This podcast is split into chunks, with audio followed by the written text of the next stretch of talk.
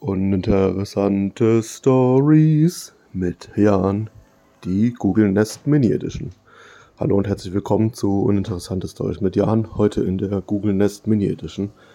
Ich besitze mehrere Google Nest Minis, die ich hauptsächlich benutze für Timer in der Küche, Notizen, für Kalendereinträge, Musik und auch für meine Einkaufsliste, die ich mit Google Notizen synchronisiere. Jetzt kann ich leider seit knapp zweieinhalb Wochen die Einkaufsliste über Google Notizen nicht mehr über mein Google Nest Mini editieren und verändern.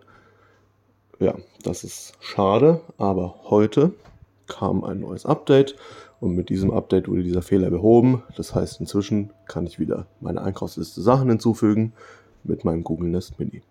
Das war uninteressante Stories mit Jan die Google Nest Mini Edition.